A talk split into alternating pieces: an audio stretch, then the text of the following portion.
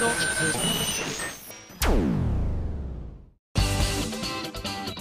あさみのシンガーソングゲーマ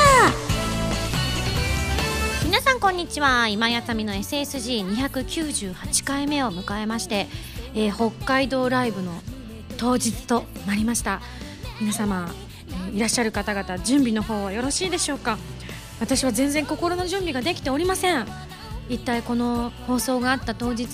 晴れているのか雪が降っているのか飛行機は飛んでいるのか電車は動いているのか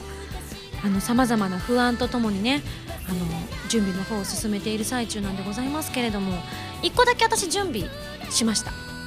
えあもちろんライブの準備はまだですけど。まああのツアーなんでね東京公演大阪公演を踏襲してのライブということなので、まあ、間が空いちゃったんで気分的にはすっかり全部忘れちゃったえへっていう気分なんですけれども実際には多分あのライブが始まれば思い出すかなって始まれば リハで思い出そうよ。そうですね。リハの時には全面的に思い出すとは思うんですけれどもちょっと今ふわふわした状態で、えお正月を過ごした感じなんですけれども1個だけ本当に事前に用意しました。それは靴です。そう。あのもうすでにお習字の動画って上がってるのかな？どうなんだろう？あの今回2015年の抱負を抱負というか目標的なものを毎年あの年の目標を書いてて2015年はもうやろうということで今回は大きな大きな紙に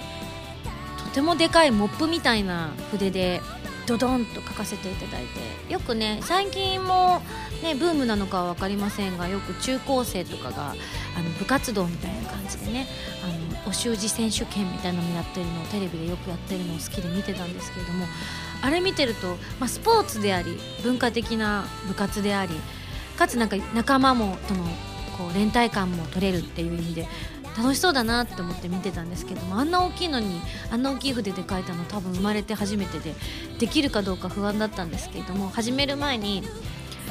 どうしましょうどんな感じでやってみるのがいいんですかねって言った時にスタッフが「まあ失敗したらう一回やり直したらいいんじゃないですか?」って言われた時にちょっと想像してみたんですよね。あの大きな筆を振り回して紙に1回ブンって言ってあ失敗しちゃったからって言ってあの紙を1回切り取りをしてズズッとずらした時にもう下にくっついちゃった墨汁がきっと紙にべちゃってくっつくんだろうなっていうのを瞬時に想像してですねうん失敗してもそのままやりますって言っちゃいました。そしたら「うん舞さんってそういう性格ですよね」みたいな感じで言われてしまいましてですね。うんそうなんです。私そういう性格なんです。もうイケイケゴーゴーなタイプなん結果ですね割と上手にかけて5万円で珍しくこの私が撮った紙のものをですね上から写真を撮ったんですけれども、まあ、ここが雑だなって自分で思うんですけどあのちゃんとね上から撮らないと斜めになっちゃうじゃないですか角度的な問題で。だからスタッフがなんか台用意してその上から撮りますか？とか言ってくれたんだけどあ大丈夫です。これ個人用なんで自分が撮っときたいだけなんで斜めでも気にしませんって言って。なのでスタッフさんは上から乾いた後撮ってくださいって言ったらああーって言われるっていうね。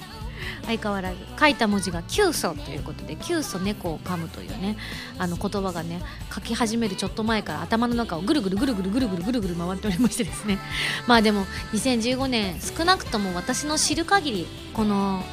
春からまあ春春じゃないな。春に向けてそれから夏に向けてうん秋ぐらいまでわりかし慌ただしく生きるんじゃないかななんてあのマネージャーさんが持ってた私の年間スケジュール的なものをチラチラっと見た時にふーんと思って、まあ、詳しく突っ込まずにねふーんぐらいしか思わないんですけど。あんま考えると負けると思ってるんで。だからだけどあこう追い詰められていい仕事してそれを待ち望んでいる皆さんにお届けできたらいいななんて思ってネズミの気分で今年は羊年なので頑張りたいと思います。だって羊の気分でって言ったらさあの毛刈られるだけですから髪の毛切らなきゃいけない。せっかく前髪伸ばしてるのにねえ多分夏ぐらいまでは伸ばそうかななんて思ってるんですけど夏はちょっとまた考えようかなっていうふうにふんわりと思ってるんですけど人生初の前髪伸ばしを現在しております。ただよく鬼太郎みたいになっちゃうんですよね。あの私前髪の毛が本当に直毛なんですよ。もうスポポーンっつってまっすぐトーンってなってるもんだからそれはもう後ろ髪だろうと前髪だろうと横髪だろうと関係なく割ときちんとブローしてもすぐあの形状記憶合金みたいに前髪がスパーってまっすぐ伸びちゃうからあのヘアメイクさんとかにも「今井さんの髪のセットは直前にやります」って「じゃないと取れちゃうから」って。よく言われちゃうぐらいほんとすぐまっすぐに戻っちゃうので私みたいな腕のない人間がセットしようもんなら本当に一瞬だけですよね綺麗に決まるの。もういいやみたいな感じにね よくなっちゃうのでもうちょっと伸びてくれればそういうこともなくなるかなと思ってるのでちょっと個人的にもどんな顔になるのか楽しみにしているところなので皆さんもこの伸びてる経過を動画等でお楽しみいただければと思っております。さあじゃあこんなメール読もう。こちらハンドルネームお米大好きさんからいただきました。ありがとう。ミンゴスこんばんは。こんばんは。2015年一発目の放送でとても素敵な告知をしてくださってありがとうございます。そうです。SSG 公開録音です母校である明治大学でしかも親友の池田めぐみさんとのイベント感慨深いですね。僕も心から嬉しく思います。公開録音ですのでもし当日チケットが取れず現地に参加できなくても確実にラジオで聞くことは可能ですよね。今からとても楽しみにしています。3月8日日曜日会場の皆さんが素敵な一日を過ごせることを願っています。といただきましたがお米大好きさんも明治出身なのかな？母校である明治大学っていうのは私の母校なのかな？お米大好きさんも母校なのかな？どうなんだろう？まあいっか。そう母校なんです。でもね本当メグにちょっと話しましたけれどもあの誰と公開録音やりたいですかって聞かれた時にそうっすね。誰だろう？って言った時にじゃあこんな方どうですか？こんな方どうですか？こんな方どうですか？ってあげていただいた中にメグが入ってましてもうそれ聞いた瞬間に、メグがいいんじゃないかなってえ池田さん受けてくださいますかね？ってスタッフが心配してたんですけれども、うん、大丈夫じゃないかな？みたいな。一応聞いとくわ！みたいな。軽いノリでメグに言ったらすぐメール打ったのかな、うん、こんな話があるんだけどどう？って言ったら超爆笑しながらバッハッハッハって笑って帰ってきてうんいいんじゃない？みたいな。そんなノリでしたね。イエーイ！みたいな。いや嬉しいですね。あの私たちが過ごした校舎はもうほとんど原型をとどめてないぐらいすごい立派な校舎になってしまっているんですけれどもギリギリ私たちが食堂がある校舎はギリギリできたんですけど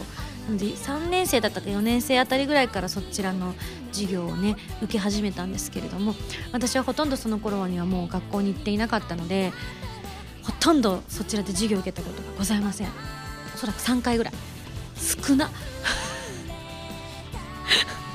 すぐあの部室のある部室棟に行って部室棟ももうないんじゃなかったかな。確かなくなっちゃうって話を以前聞いたことがあったのでそこに行ってはひたすら自動ジャン卓で麻雀を並べてはあの1人麻雀をやったりとか誰かが来れば2人麻雀をやったりとか4人集まれば4人麻雀をやったりとか あとあの編集をねしてるメンバーの横にいて帯をぎゅっとねを読んだりとかそういうことをしてましたね。はい。まあでもどんな話が聞けるのか。私の大学の話とメグの大学の話は多少あの同じ大学生活を送ったとは思えないぐらい違う可能性がありますのでその辺の層をね埋めていきたいななんて思っておりますが。はい。そんなこんなで今日はですねこの後、まあいろんなコーナーやりつつ普通歌もこの後読んでいきたいんですがギテオタも今日は、え、そちらの後半のコーナーで読みたいと思っております。送ってくださった方読まれるかな？どうかな？はいというわけで、えー、次のコーナー行ってみたいと思います。どうぞ。カルタイムこのコーナーはリスナーさんから出題される今休みに関するカルトの問題を今休み自身が答えていくというコーナーです。カルト M レベル1ハンドルネームデザイアさんからの問題です。ミンゴスの連打は1秒間で何連打？え？16的なやつだよね、うん、やってみる。何回ぐらい今の？1ん ?8? 結構やってんじゃん。すごい。カルテームレベル2ハンドルネームお米大好きさんからの問題です。おかぶっちゃったね。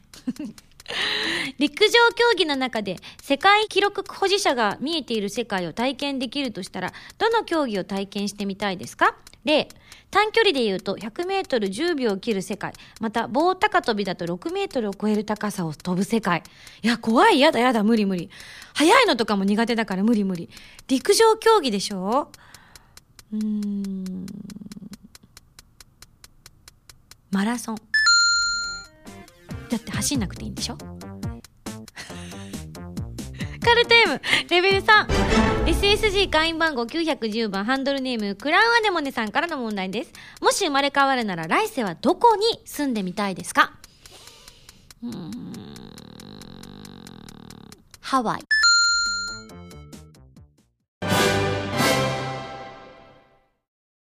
今やさみの14枚目のシングル「ヴィーナスのハルモニア」が好評発売中です。タイトルチューンの「ヴィーナスのハルモニア」は超次元アクション「ネプテューヌ U」のオープニング曲になっています。ネプテューヌコラボ版にはノワールボイスレターなどが初回生産特典には DLC コードも封入されています。皆さんぜひ聴いてみてくださいね。今井あさみの初のアコースティックアルバム「リトルレガシーが好評発売中です。新曲「リトルレガシーのほかライブで好評だったアコースティックアレンジされた楽曲が収録されていますよ。ぜひ皆さん聴いてみてくださいね。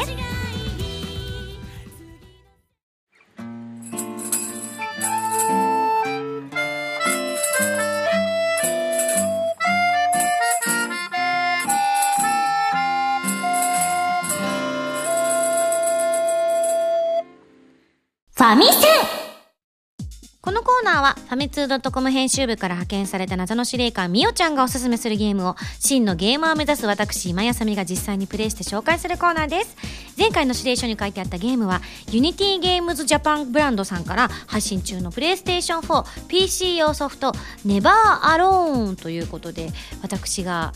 北極熊に覆われている動画ご覧いただいたかと思いますけれどもえどんなゲームかと申しますとアラスカ先住民の協力を得て作られた実際に協力を得て作られたアクションアドベンチャーゲームということで主人公の女の子ヌナちゃんとキツネ白いキツネですね。北極キツネかしら。こちらを操作しながらステージを進んでいきます、えー娘のヌナちゃんとキツネをボタンで操作して切り替えてえー、で道を作りヌナで進んだりと一人と一匹の協力が必要となっております。私は今回一人あのアローンでやったんですけれどもネバーアローンでは、えー、2人でも協力プレイができるということで。まああの本当にあの実際にアラスカの先住民の方々の協力を得ているということで北極圏の厳しい寒さを CG で再現していたりとか細かいその描写洋服だったりとか背景のそのね建物だったりとかそういったものもすごく細かく描かれてるなというふうに実際感じました。であの吹雪がとにかく強いそれは世界ということでまああの日常茶飯事なのかもしれないし特別今回ねあのすごい嵐が来てしまっているというところなのかはちょっと分かりませんがあの本当に自分がヌナちゃんの気持ちになって風が吹くと本当飛ばされそうな気持ちになってなんかちょっと力入るぐらいボタンを押してしまっている私がいましたね。あ飛ぶみたいな。きっと実際に飛ばされそうになる時ってあんな感じなのかなって日本でも時々ね台風とか来たりとかするとすごい風が吹いたりとかしてそれに立ち向かうの大変だったりすることもありますけどあの小さい女の子があんな風にピョンって飛んでしまうっていうのはやっぱスケールの大きさを自然のなんか厳しさを感じますよね。であの先ほど言ったアラスカの先住民族のイヌピアトという、まあ、あのイヌピアトっていう名前の先住民族の方々がいらっしゃるそうなんですがこの民話に伝わる、まあ、小人や守り手の精霊吹雪の男といったキャラクターが登場するシーンがあったりとかあの途中ね私が今回プレイした中だと狐さんがね言ってくだくれるからだっていう、まあ、ナレーションというか字幕が出てたんですけれども狐さんがいてくれるおかげであの本来だったら渡れない大きな川も精霊が出てきて精霊の色の濃いところは上にこう飛べるということ。私最初ねあの小エビの亡霊かと思っちゃいました。最初に落ちた時にあの止まらなきゃいけないの気づかなくてボーンって落ちちゃったんですけどその時に落ちたショックで出てきたあの白い小エビなのかと思ってでけえなって思う。ちゃんと話を聞いてない私がいけないんですけれどもねはい、まあもう皆さんがプレイする時には私のようなね失敗をしてヌナちゃんやキツネを寒い思いをさせることはないと思うんですが結構それでも分かっていても急に風が吹いてきたりとかあとキツネが前に進む速度とヌナちゃんが前に進む速度が結構違ったりとかするのであのどっちで先にプレイするかでもちょっとプレイ感覚が違うのかなっていうふうに思いました。で最後にちょろっと見ていただきましたけれどもあの実写ムービーでイヌピアとの歴史的背景も知ることができてなんかお子さんとかにもねご家族で、ね、あのどんなゲーム遊ばそうかなんて悩んでる方にもとてもいいゲームなんじゃないかなと。あの別にねあのアラスカの先住民族のことをねあの勉強しなきゃいけないっていうことはないのかもしれないですけれどもこれをきっかけに何かしらねあの興味が湧いたりとかっていうことはあるかもしれないしちっちゃい頃にねあの憧れた場所って大きくなって行ってみたいなっていうある意味原動力にもなったりするのでひょっとしたらアラスカ行ってみたいなんていうふうに言ってねあの家族旅行なんかでアラスカ行ってきましたなんて話が聞けるかもしれないですよね。はいというわけで今回このゲームはオンラインオフラインどちらも協力プレイができるということなのでぜひ皆さん遊んでみてください。というわけで今回ご紹介したゲームはユニティゲームズジャパンブランドさんから配信中のプレイステーション 4PC 用ソフトネバーアローンご紹介しました。あ、あ、皆さん聞こえますでしょうか？えー、っとですね、ちょっと雰囲気が変わってたら、びっくりした？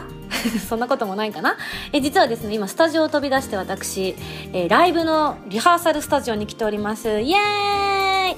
小樽のライブリハということでね、結構トラブル続きなんですけど。ね、成功するように頑張りたいと思いますが、ここから皆さんに指令書を、えー、お届けしたいと思います。指令書ミンゴさん、こんにちは。こんにちは。次回は、ちょっと変わった学園もののゲームです。その名も、黒金怪奇譚千夜一夜。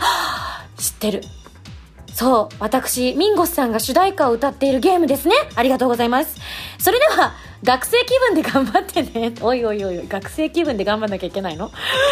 い、というわけで、それでは来週のゲームは、黒金怪奇譚千夜一夜に大決定以上、ファミセンのコーナーをお届けしました。じゃあね。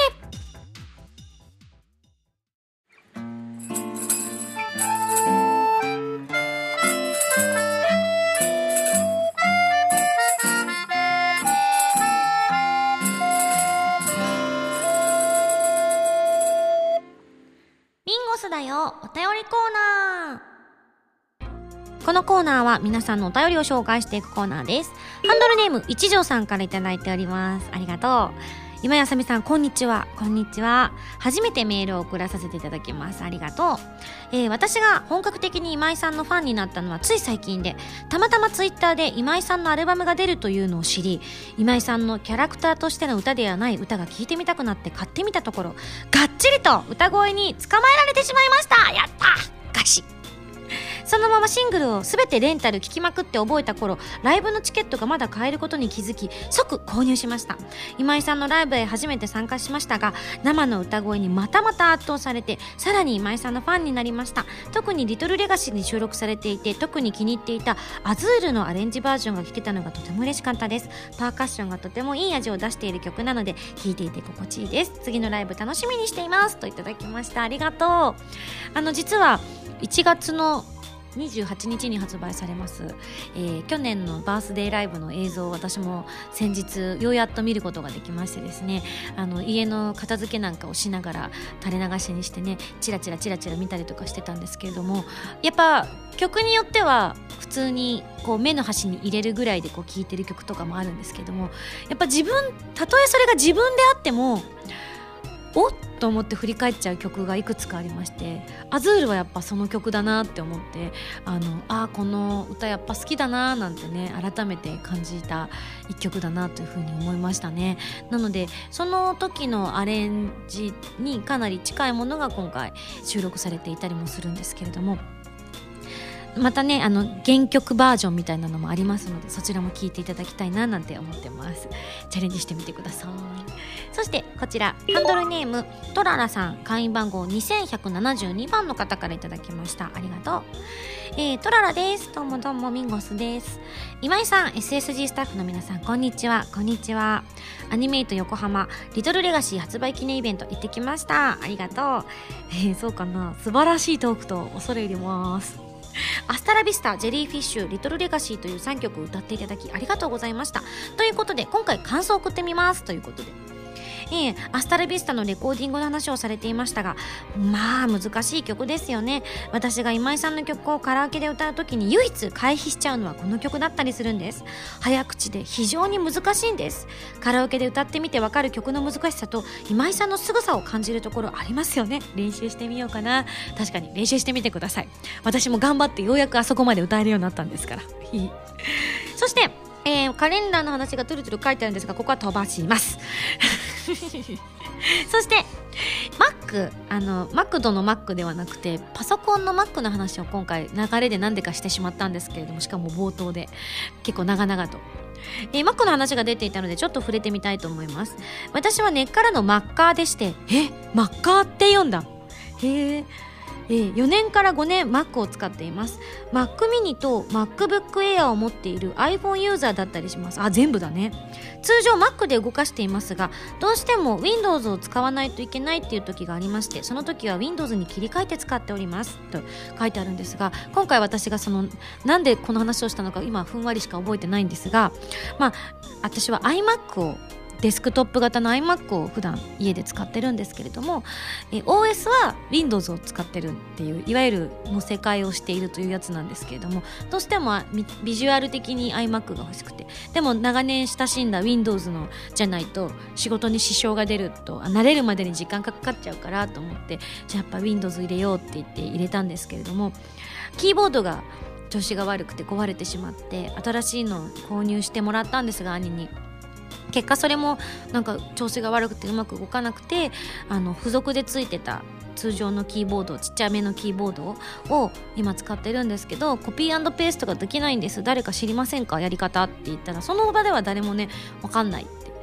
コントロール C じゃないの？それ Windows じゃんみたいな話になってですね結局できない。なんだこんなに人がいるのに分かってる人はあんまりいないのかしらなんて言ってたんですけどトララさんはご存知だったということで。そうなんです。実はこれもうすでに私試してみましたお家で、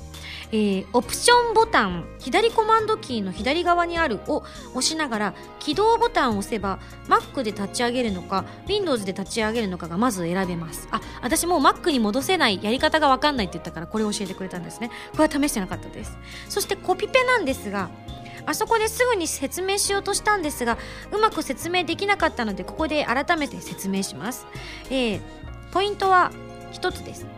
Mac のキーボードって実はコマンドキーとは別にコントロールキーというのがあるんです。実は私も忘れてましたが。で Mac を立ち上げている時はコマンドキープラス C は V あ C がコピーで V がペーストですね。だいたいこれなんで V なんだろうね。ペーストなんだから。P じゃねえのって。違うのかな？続きが違うのかな？配置の問題かな？えー、コマンドキープラス C オア V でコピーペースト。で Windows を立ち上げてる時はコントロールプラス C オア V でいけるんです。コントロールキーはシフトキーの上にあります。もっと言えば A キーの左タブキーの下あたりにあります。探してみてください。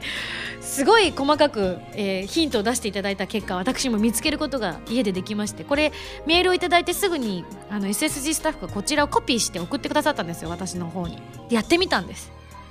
できました。結果しばもう本当困らないですよ。今のところあの付属のキーボードでも全く今のところ困っていません。あの数字を最近あまり使っていないのでいわゆるあの電卓式じゃないと本当は嫌だったんですけど今電卓式じゃなくて上に羅列してる式なので数字をたくさん使わなきゃいけなかった時とかする時にはちょっと時間がかかっちゃうのでうんって思ってはいるんですけれどもまあそこまでそんなに数字を打つことも私の使い方だとないのでまあいいかなと思ってこのコントロールプラス C オア V を聞いてもう本当夢が広がる感じ。今までいちいち泣きながら打ってたキーワード的なやつあるじゃないですか。検索する時とかに。あれがもうほんと楽になりましたよね。ありがとうございます。この話を聞けて本当に言ってみてよかったなと。全然関係ない CD には関係ない話をしたけどよかったなって改めて思いました。で他にもいろいろね教えてくださってるんですけれどもいや本当にあのてんこ盛りな感じになっちゃいましたがって書いてくださってるんですがあの私すごく勉強になりました。ありがとうございます。でも楽しかったですといただいてこちらもねありがたいありがたいでございます。ねなんかこれを機にマックンも切り替えもやってみようかな。今ちょっと Windows しか使ってなかったんですけども戻し方がずっとわからなかったので、うん、困ったなとは思ってたんですけどちょっとやってみようかなって思いました。はい続きましてこちら。ラジオネーム周海道さんです。ありがとう。今井さんこんにちは。こんにちは。年が明け寒さとともに空気の乾燥が増していく一方ですね。私は静電気を集めやすい体質らしく毎年この時期はなかなか苦しめられています。ドアノブや携帯はもちろんのこと人通りの多いところですれ違う人に手が触れるようなものならスタンガンで襲われたかのような目で睨まれてしまいます。え地面に触れて電気を逃がすという方法も逆に大地のパワーを集めているんじゃないかと思うほど効果がありません。静電気とともに生きていくにはどうしたらいいか模索しているのですが何かいい方法があれば教えてくださいといただきました。実はこれ私今までだと「え私あんまりならないんで分かんないんですよね」って言ってたんですけれども実は去年末あたりからこの冬からめっちゃ静電気を貯めるようになっちゃって家の中でバチバチバチバチやってるんですよ。なんでか分かんなくって逆に私も知りたいんです。どうしたらいいの？であれ買ったんですよネット通販で静電気を逃がしてくれるブレスレットってやつ。全然効かないの。どうしたらいいのあれは。ねえ。両手分買わなきゃいけなかったのかな？今片手しかやってないんですけど。どうなんだろう？私もわからないのでぜひこちらもご存知の方いらっしゃったら番組宛てにメールいただけたらと思います。マジ困ってます。めっちゃ痛いんですよ。もう体中が。ピチピチピチピチピチピチなっちゃってゴムに触れるとでもうち結構今台所がシリコンゴムまみれなんですよ、まあ、シリコン製のものにいろいろ切り替えてて今。コップとかもシリコン製のもの使ってて落ちても割れなくてすごくいいなと思ってなんかシリコンに目覚めてしまってお店でシリコンの何かを見つけたすぐ買っちゃうみたいな感じで割と触ってるんですけどね。なんでだろう。やっぱ定期的に触らないといけないのかしら。パッパッつってね。はい、ぜひあの他にもこう簡単にできる方法があれば教えていただきたいと思います。じゃああの予告していたギテオタを紹介できるだけいこうかな。こちら、えー、文蔵さんからいただきました。母校の明治大学での公開録音開催決定おめでとうございます。ありがとう、えー、大学時代からの親友メグさんがゲストということで大学時代に戻れる特別なイベントになりそうですよね。ミンゴスとメグさんの JD 女子大生トーク期待しています。え卒業してるからもう女子大生じゃないけど。元女子大生で MJT D みたいな。うん、ということでこんなお題、えー、自分の一日だけ大学時代に戻れとやりたいことを教えるのでミンゴスも一日だけ大学時代に戻れたらやりたいことを教えてくださいと。文蔵さんは自分は講義を真面目に受けたいと言いたいところですが学生時代に主食にしていた学食の味噌ラーメンを食べたいです。備え付けの豆板醤をたっぷりかけて食べるのが大好きでしたと。あうちの大学結構多分一般の方も入れる気がするので今でもそれはできちゃったりもするんですけれども。そうですね。一日だけ大学時代に戻れたらそうだな。あれですね。大学4年生の時にレポートを提出する前日にぎっくり腰になって大学の教授に家電に電話してああの半年にいっぺんは顔出しなさいって言われてたんでそれ行く約束をしてた日だったんですけど前日になっちゃったんで電話したら教授の奥様が出られてあの今ちょっと主人外出してるんですって言われてすいません明日ご約束をしてたんですけれどもぎっくり腰になったので行けなくなりましたと教授にお伝えくださいって言って「あ分かったお大事にねあの安静にしといてね私から主人に言っとくから」ってすごくあのお若くてとても優しそうな綺麗だろうと想像できるあのかっこいい大学教授だったのであのダンディーなう絶対美人だろうなみたいなそんな雰囲気を醸し出す奥様から激励の言葉をいただき結局1年間教授に会わず、えー、慌てて駆け込みで水増ししまくったレポートを出して「君が一番心配だったよ卒業できるかどうか」って言われた時に火を吹く思いをしたのであのぎっくり腰をしないようにその日運動をしてから養成所のなんか体を動かす授業みたいなのがあったんですけどその時。なんかダンスじゃないんですけれどもちょっと体を動かしてリラックスしましょうみたいなのでね足上げみたいなのやってたんですけれどもあのちゃんと遅れていったものですからちゃんと準備運動せずにやってポキュッとやってそういうことになってしまったのでその日の私に注意をしに戻りたいです。やめとけっつってお前には向いていないみたいな。続きまして新海さんです。ありがとう。自分がした珍しい体験をお話しするので今井さんがした珍しい体験をもしあればぜひ教えてくださいと。じゃあまずは新海さんから。年末年始車で初詣に向かったのですがその日関西は記録的な大雪の日で路面が凍っているために道路が封鎖されたり我が家の車も危うくスリップしかけたりでもう散々でした。しかも高速道路を走っている際に祖母がお手洗いに行きたくなってしまい近くのコンビニなどへ寄ろうにも渋滞でなかなか動けずこれはどうしようかと料金所を通る際おじさんにそのことを尋ねてみるとなんと料金所に中にあるお手洗いを貸してもらえることになりました。あのスペースのどこにお手洗いがあるんだと疑問に思っていたのですが私もついでに使わせてもらおうとついていくと階段を上り通路を通ったその先になんとも暖かそうな部屋がそっか料金所のおじさんたちも何も一日中あの狭いスペースにいるわけじゃないんだなと、えー、緊急時ながら感心してしまった出来事がありました。よかったね、でもこれ。おばあちゃんね、あまりおしっこ我慢したりするの良くないですからね。体に良くないので、ね、あの、貸していただけたということで、ありがたいですよね。え、階段があるの？あ、言われてみたら上にあるかも。なんか、なんだろうって思ったことあったかもしれない。あ、でも注意してみたことなかったですね。えー、こたつとかあったりするのかしら？あったかそうな部屋って。なんか勝手なイメージですけどね。はい。いや私もこれは一度注目してなかなか車に乗る機会がないのでねわからないんですけども今度通ることがあったら注目してみたいと思います。珍しい体験か。それこそあれこれ話したことあるかもしれないな。どうだろう。メグさんと某夢の国に行った時の話なんですけど私がシンデレラ城のアトラクションに2人で入ってよし最後の選ばれるやつあるじゃないですか。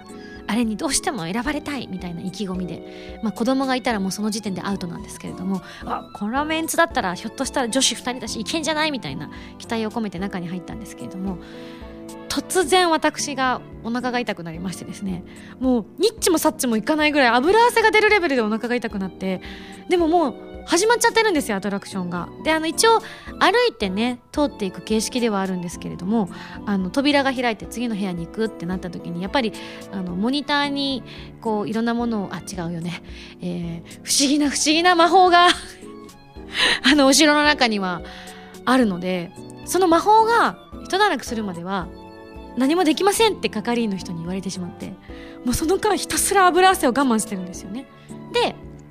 これも緊急事態だということでで扉が開いて次の扉にどうぞって皆さんが言われた時に係員の方が呼んでくださってあのこちらから外に出られますからって言ってあ秘密の通路みたいなところを通してくれて緊急用のところを通させていただいたんですよね。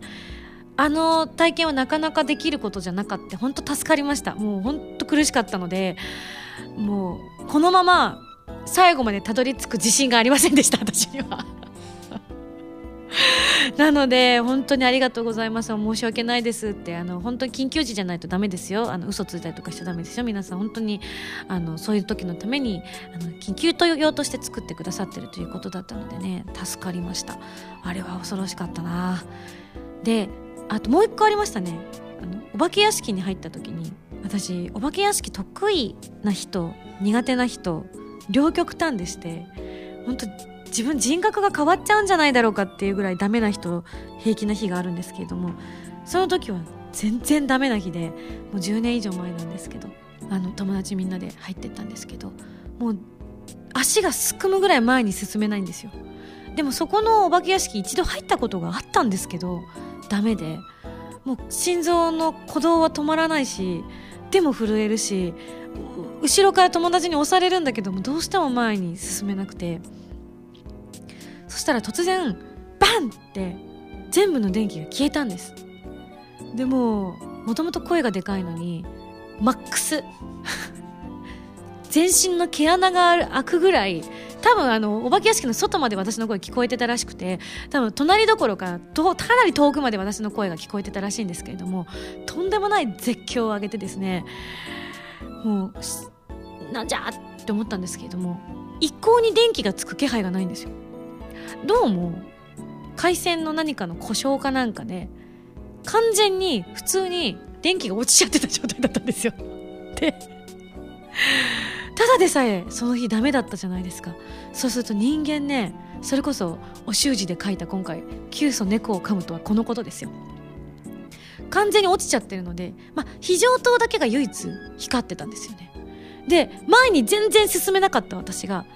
このままでやられるって思ったのか 突然もう本当に逃げなきゃって言ってもう恐る恐るだったのがスイッチバーンって入ってその非常灯に向かってダダダダダダダダってみんなを誘導し始めたんですよね。こっちみたいな感じで。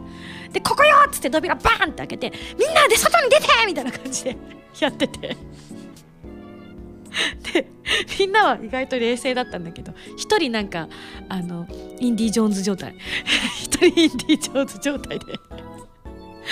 すごくね盛り上がって、まあ、結果その後すぐにあの電気も復帰してあのご迷惑をおかけしましたっていうふうにはねあの言われたんですけれども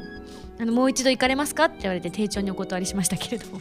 そんな経験をしたのをねあの連鎖で思い出しましたけれども。はいというわけでですねあの皆さんお化け屋敷に行って非常事態が起こった時にはですね冷静な対応を心がけていただきたいと。私の行動が良かったのか悪かったのか未だに分かりませんがあの時の景色は未だに本当に鮮明に覚えてますね。あの非常扉の隙間から漏れ見えた光を見た時に生きて帰れるって思いました。はいというわけで、え皆さんからのギテオタも今回はご紹介させていただきましたよ。以上ミンゴスだよお便りコーナーでした。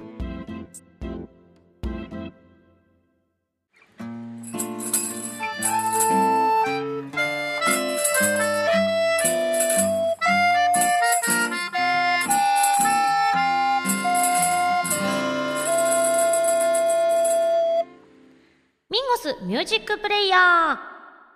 ー。このコーナーは私の新曲などを皆さんにお届けしていく視聴コーナーですが、えー、リトルレガシーのね曲を皆さんにいつも聴いていただいております。さあじゃあ今日ご紹介する曲はこちらです、えー、星屑ドリングミッドナイトグリッターバージョンです。まずはお聴きください。どうぞ。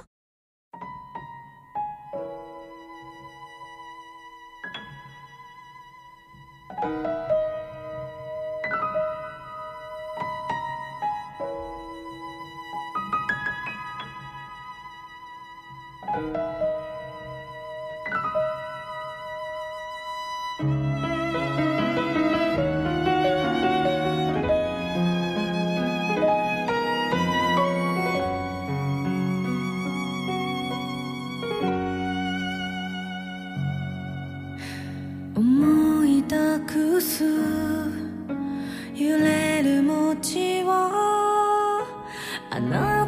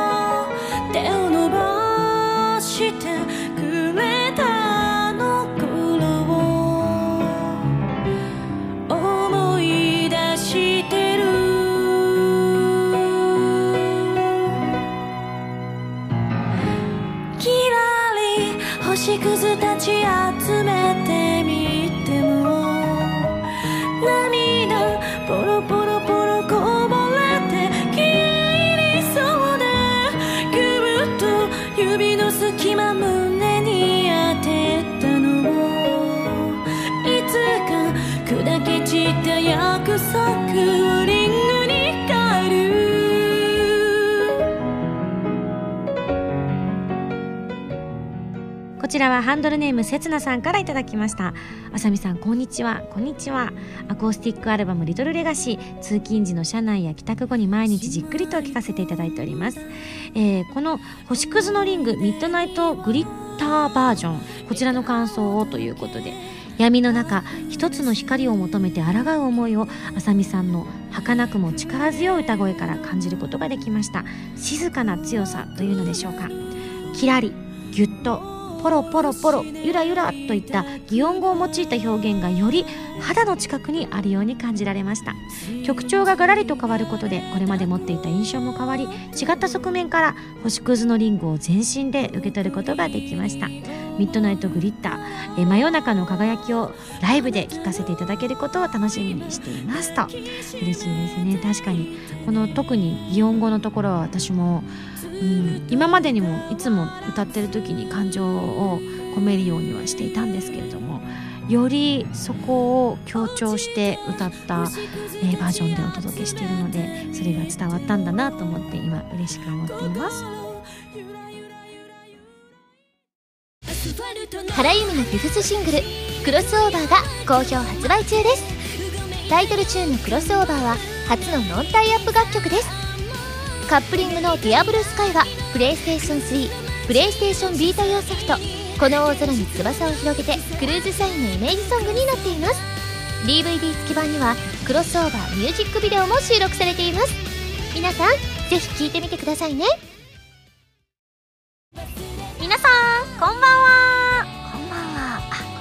ましたね。どうも今よさみです。今日は皆さんどこでラジオを聴いてらっしゃいますか？おうち旅先？物販待機？なんちゃって、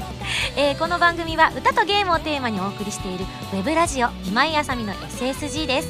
ファミツー .com のほかポッドキャストや YouTube でも配信中です。みんなのライフスタイルに合わせてあなたに寄り添うラジオ今井あさみの SSG 毎週土曜日0時に更新中です。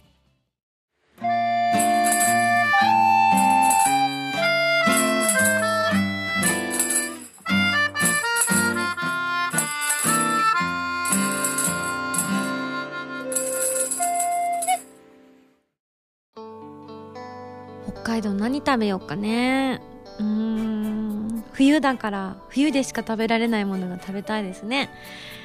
あの無事現地につけていれば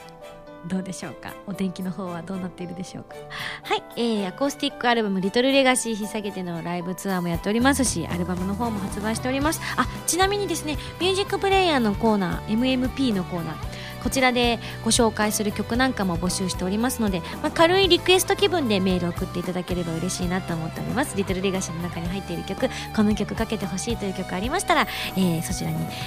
感想付きで送っていただければ嬉しいです。えー、そして1月24日北海道小樽。そして1月31日新潟ということでね、えー、ライブ頑張ります。詳しくは SSG のブログまたは私のオフィシャルウェブなどをご覧ください。番組では皆さんからのメールを募集しております。普通歌ギテオタなど各コーナー宛に送ってください。宛先は SSG のホームページに書いてあるアドレスから題名に書くコーナータイトルを本文にハンドルネームとお名前を書いて送ってきてください。次回の配信は2015年1月31日土曜日となっております。こちらは新潟ライブの当日ということなので、えー、怪我のないように、えー、あったかい格好してきてくださいね。それではまた来週土曜日に一緒に SSG しちゃいましょう。お相手は今よさみでした。バイバイ。